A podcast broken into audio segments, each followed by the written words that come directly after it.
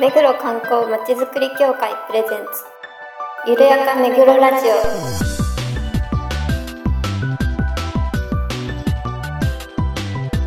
この番組は目黒に関することをゲストを交えてゆるやかにお届けする観光トークバラエティです。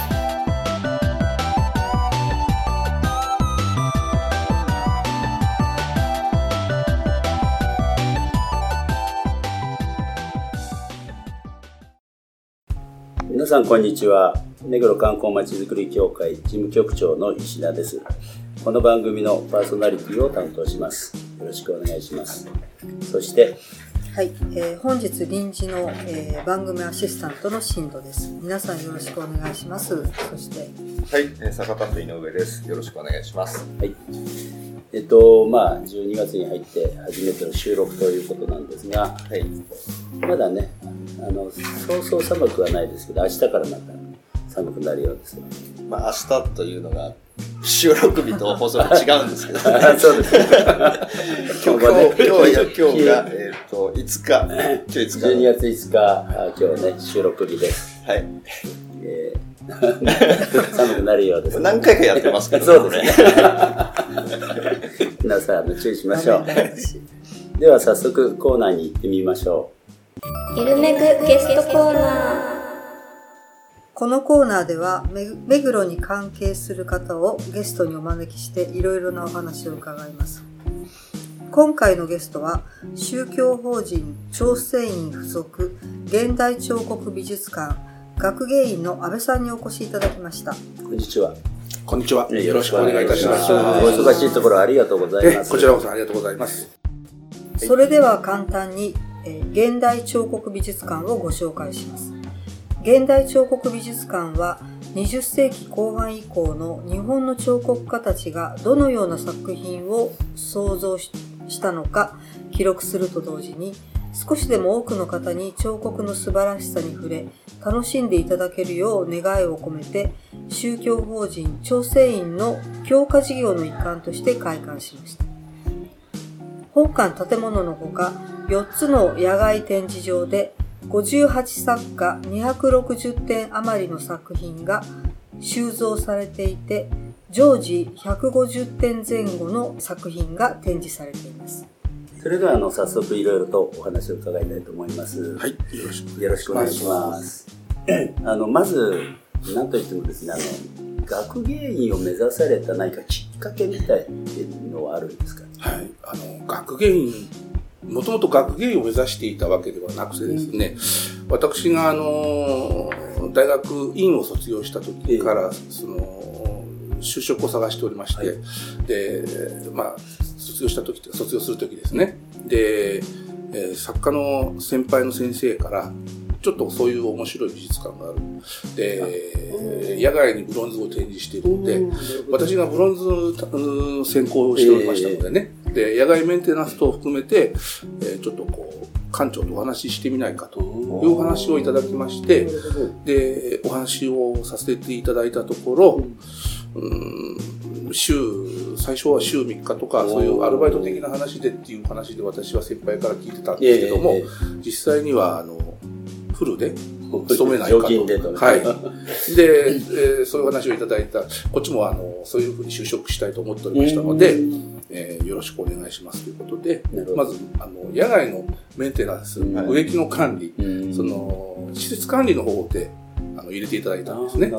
で、その時に、あの、その先輩である作家の方が、学芸の資格をお持ちだったんですけど、お辞めになるということで、改めて、あの、科目通り修正で取り直しまして、それで学芸の資格を。そうなんですね。学芸といっても後付けで。はい。ただそう、ほら、そういう学科をね、出られてるから。はい、そうなんですね。多摩美術大学。そうなんです。多摩美術大学の彫刻科を出ております。だから今でもね、作家でもいらっしゃるわけですはい、作品も、あの、年に、二課展というところで出品しておりましてね。で、その他グループ展と参加させていただいております。はい。で先日ね伺った時に、はい、あの表ずっと井上と一緒に見て歩いたんですけど、はい、あのブロンズ像ってどうやって作るのかねっていう話をしてて、はい、ああの木造とかだと削ったり、はい。こすったりするんでしょうけど、はい。あれどんな工程であの簡単にでいいんですけど、はい。教えていただけると。えっとまあ、ブロンズ像といってもですね、え基本的には、あの、当館の展示している作品のほとんどが、えー粘土で、粘土で塑像という形で制作されております。はいなるほど。で、その塑像で作られたものを粘土原型として、えー石膏で型を取ります。うんで、石膏で型を取ったものを、またそれを、あの、外側をですね、あの、鋳造の型で取り直しまして、うんで、その中に溶けたブロンズを流し込むと。簡単に言うと。じゃあ中全部ブロンズってことですね。いえ、えーと、その時にですね、やはり内側に型をもう一つ作るんですああ、ね。なるほど。そうすると中子って言うんですけども、ええその中子の型を作って、えー、大体厚みがですね、えー5ミリから、まあ厚くても1センチはないと思います。なるほどね。と中内に展示するものであれば3ミリ程度のものも結構あるんですけど、まあ、ブロンズというのがこう、なん銅と鈴と亜鉛の合金なんですね。なので、銅っていうのは、こう、熱しやすししやすくて冷めやすい、うん。えーで膨張率も高いものですから、えなるべく薄く均一に入れることをあなるほどね。念頭にその鋳造屋さんがえうん。意込んでくださるんです。はい。そう、屋外展示場にね、安倍さんの作品も。見つけましあた。ございますこれ安倍さんのが、ね、あの、あれはですね、私もあの、その学校でブロンズを専攻っていうか、ブロンズを研究する会に所属しておりましてね。あーで、そこで、ふいあの、ブロンズにしたものを、ええよくブロンズを吹くって言うんですけどね、うん。ブロンズにしたものを、おうん展覧会で発表して、えで、当館の館長が見てくださっててね、ええ。で、あ、これ、うちのあそこに展示しようと、えうん。一番最初に買ってくださった。あ、そうなんですか。作品だったんです。ええで、もう一つ、な謎っていうか、はい。なんでだろうっていうのがあって、はい。なんでお寺さんの付属美術館なのかなって歴話してたんです。朝鮮院。そうそうそうねですね。歴史のある朝鮮住職だったのが、えー当館の館長の、うん。あの、お父様だったんですね。で、えー、元々の出が会津の、あの、融通寺というお寺だったんですよ。で、えー、当館の館亡くなった初代館長は、その会津の融通寺で、えー育ったんですね。で、その時に、えー、まあ、お寺というのは石工さんとか、はい。大工さんとか、うん。常にこう作ることに携わる方が、うん。あの、いらっしゃるもんですから、えーまあ、い常にこう作ってくださってるんですね。で、それをじーっと見てるのが好きだったそうです。で、作る人に対してのその尊敬と憧れがこうどんどん芽生えていったみたいなんですね。で、その際に決定的になったのが、学生時代の奈良の修学旅行。で、その時に阿修羅像を目の当たりにこう、拝見したんですね。で、その当時、あの、阿修羅像というのは今の興福寺の国宝館ではなくて、うん奈良博、奈良の博物館の方にえー収められてたみたいなんです。で、そこに行った時にこう、何とも凛としたお姿と、お その、う姿形が、こう今でも、なんていうと、こう美しい、そういうものに感銘を受けて、で、彫刻により深く興味を持っていったみたいなんです。あの、坂の上の住宅街の、なかなか 見つけにくい場所で、失礼な。そうなんです。あの、坂の上っていうのはもともとお寺の境内地でしたので、はい。で、赤土の、まあ、子供たちがこう、段ボールで反り滑りとか、あと、近所の方が畑にしたりとか、そういうことをされてたみたいなんです、うん野外展示場が。ただ、そのままだとどうしても雨とかね、うんそういう時にあの管理が行き届かない場合がありますから、何か一つ、こう、自分、あの、お寺としても考えてなきゃいけなかったみたいなんですね。で、その時に、えー副住職のになった機会に、もう自分で、その、もともとの構想があるので、まあ、住職だったお父様にうん。許可をいただいて、まず野外展示場を作ろうと。ね、そこで、フランスとかいろんなところを見学しに歩いて、で、そういう庭園的なね、ええー構想をなるほど。はい、えーそういうことか。歩きながらその作品が、こう、見ることができる、うんそういうスペースを作ろうと。で、野外なんですね。新藤さんは今日は。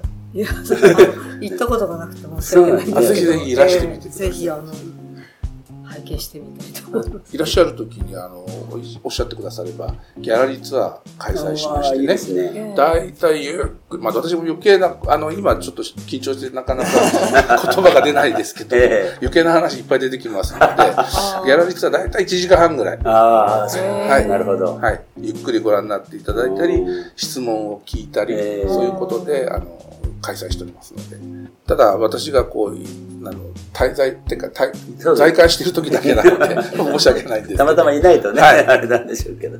ただね、あの、その話します。いやいや、どうしようかなって今迷ってんだけどさ。いや、あの、確かに、ラゾーが結構多かいいじゃないですか。はい。で、あとねはい。大丈夫かな、こうなって。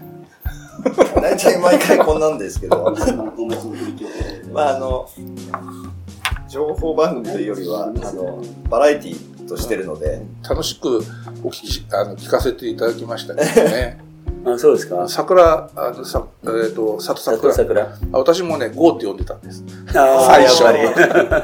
で、結構ね、お問い合わせが多いんですよ。ああ、なるほど。やはり美術館巡りの方がええ結構多いのでね、里桜美術館さんっていうお名前をそこで知って、なるほやっぱ桜の時期とかね、ど。そうですよね。うんそのまま里桜さんのところからずっと目黒川歩いてこられて、はいで、そのまま恵比寿手前のところから、あの、電動のところでね、うんあの、曲がって、あのー、暴露坂をはい上がってきていただけるとうちなので、そうですねちょうどいいコースなんじゃないかと思うんですけどね。あバッチリですね、今。アクセスが。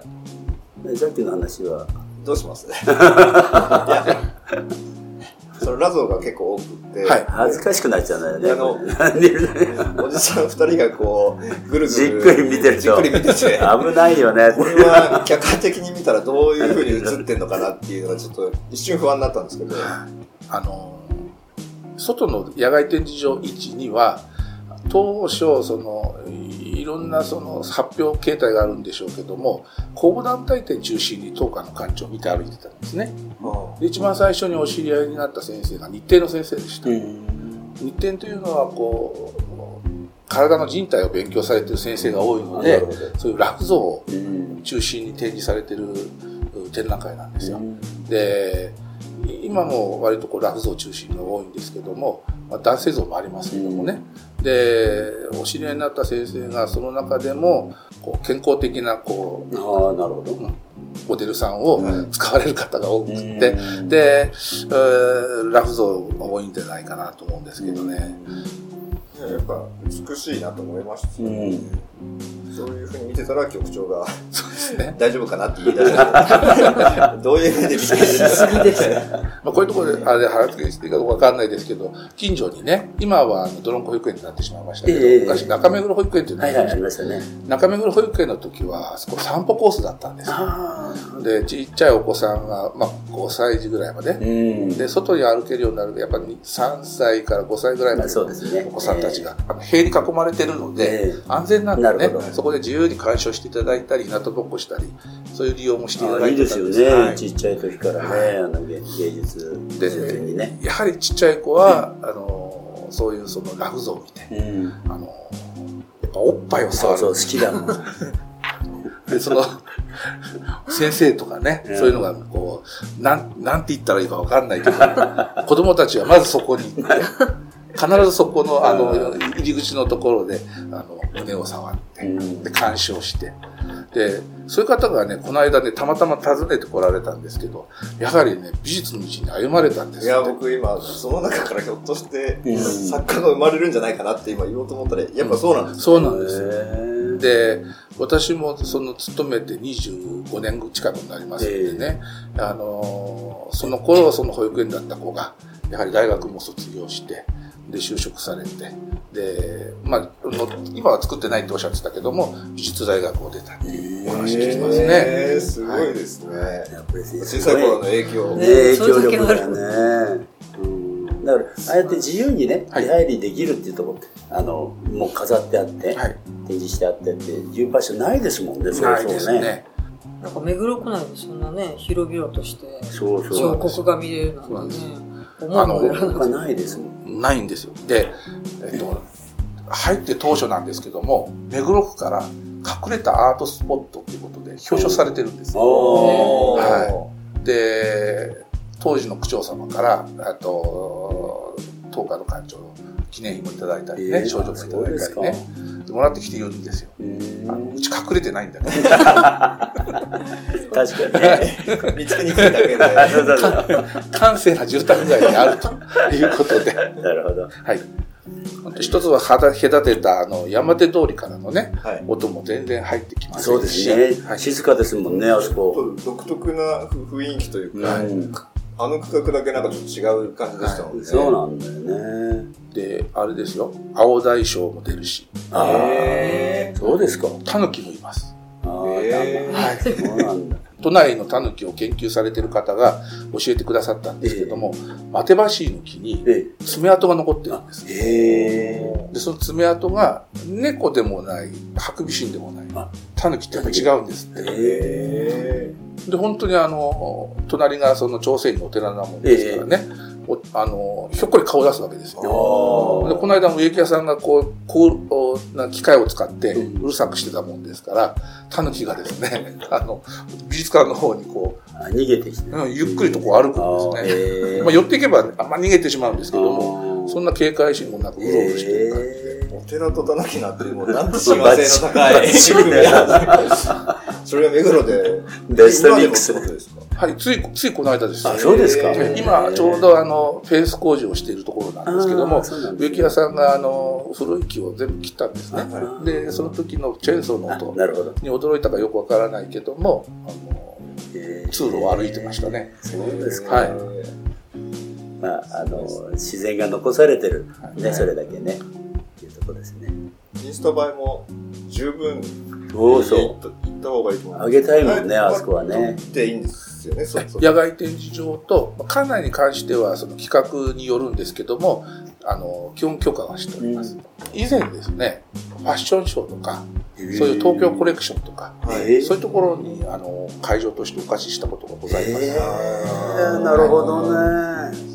ロケーションとしてやっぱりインスタ映えではないですけども、館内の雰囲気と野外の緑とか、こう、カメラ映えしますので、ァッション誌とか、うんそういうのの取材が多いですね。まあ、4つのステージみたいなことになるんですね確かにね。で、空も広いしね。は自然もあるし。そうですねねあの、今学芸員されてるということなんですが、普段はどんな生活っていうんですか？趣味なんかはどんなものをあ趣味はですね、カメラが好きですね。うんで、モノクロの暗室も自分の自宅に作ってえー紙焼きをしてやってましたね。で、えー北東レンダーとか、あの古いカメラが好きで、蛇腹のものとかですね、あと二眼レフのローライとか。あ、二眼レフね。あの、上から覗くやつですそよね。うですね。で、えっ、と、館内の撮影とか全部私がカメラマンとして担当してますので、えー。でだんだん仕事がこう本格的になっていくと、ハッセルブラッドとか、その辺まで手出すようになってきて。えー、あじゃあこの何ですかこのポストカードとかの写真とか。まあ私が撮影したり。はい。ああ、そうなんですか。はい。ええー。館内のその、例えば、あのその、パンフレットとか、はい。そういうものを私が撮影したりして。ー、えカメラって言っても、いろいろあるじゃないですか。なんて言うんでしょうね。こう、35ミリの半分のハーフっていうのがあったんですね。あ、昔あった。ペンっていうんですけどね。えそういうのから、あと、ブローディーぐらいまでは私、66とかね、あー67とかね、そういうカメラまでは私知っておりました。えあ、そうなんだ。はい。そうそう、ろ36枚撮りで倍撮れるってやつですね。そうですね。ー、あー72枚そういえばあったわ。世代が 皆さんはご存知じゃないですよね。その頃のカメラって、あの、シャッターがこう、カチッて光ってるやつでねそう。そうで、また、チッて音がそう。小さいので、そうそうそうそう。そういうのの音をですね、楽しんだり。なるほどね。はい。本当にマニアなんだね。で、まあ、家のものにね、処分するように言われはしないけど。置く場所がなくなってくそうですよね。歴史資料館にいずれ行っちゃう 本当本当。まあ、当初は日本のね、古いそのキャノンとか、富士とか、ペンタックスとか、朝日って書いてあるやつとかね、そういうのが好きでね、やってたんですけどね。えー、そうですか。はい。それはそれはいいお話を伺いました。彫刻の話の時より、生き生きの。生き生きと、のびのびとお話伺いました。今後何かあの、こういうのあるよっていう PR があれば、どうぞ。うん今現在ですね、はいあのー、第8回になるんですけども、時代を担う彫刻形展っていうのを開催しております。このうん展覧会は、えー木彫を中心にした方たちが14名展示してるんですけど、なかなかこう大きな木彫に触れる機会がないと思いますので、まあ、ぜひ来ていただければと思うんですけどね。まあ、年内は12月の22日までなんですけど、まあ、この企画だけ私も作家としねて参加させていただいております。今日はお忙しいところをいただいてありがとうございました。えー今回のゲストは宗教法人朝鮮院附属現代彫刻美術館学芸員の安倍さんでした。どうもありがとうございました。ありがとうございましたた。ありがとうございました。皆さんのご来館をお待ちしております。はい。よろしくお願いします。よろしくお願いします。皆さん行ってくださいね。では次のコーナーに行きましょゆるめぐイベントレポートえー今回は11月24日に行われた第4回目黒シティラン健康マラソン大会で局長がゴール直後のランナーにインタビューをしましたのでお聞きください。う。えー今日は、えー目黒シティラン第4回今のゴールにされた方にインタビューしてみます。どうもお疲れ様でした。お疲れ様でした。今日は雨であいあのあいにくの雨でしたけれども。あ、そうですね。まああの雨っていうのはあの何日か前から分かっていたので、えあのまあそれに対してまあ自分がどう準備をしていくかが大事だったんですけど、まあ少しあの走る前にバタバタしてしまったので、そうなんです記録はどれぐらいだったんです？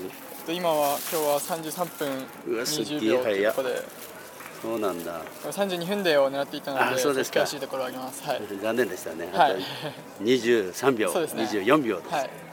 まあでもね、あの来年もありますんで、はいまた頑張ってください。ありがとうございます。次は2.5キロ、2.5キロへ出場した、えー女の子です。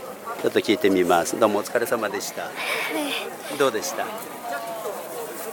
通に走れたんですけどなんか最後の方はだんだんきつくなってきたんですけど、うん無事に完走できたのでよかったですね。はい、あれ今日ご両親は？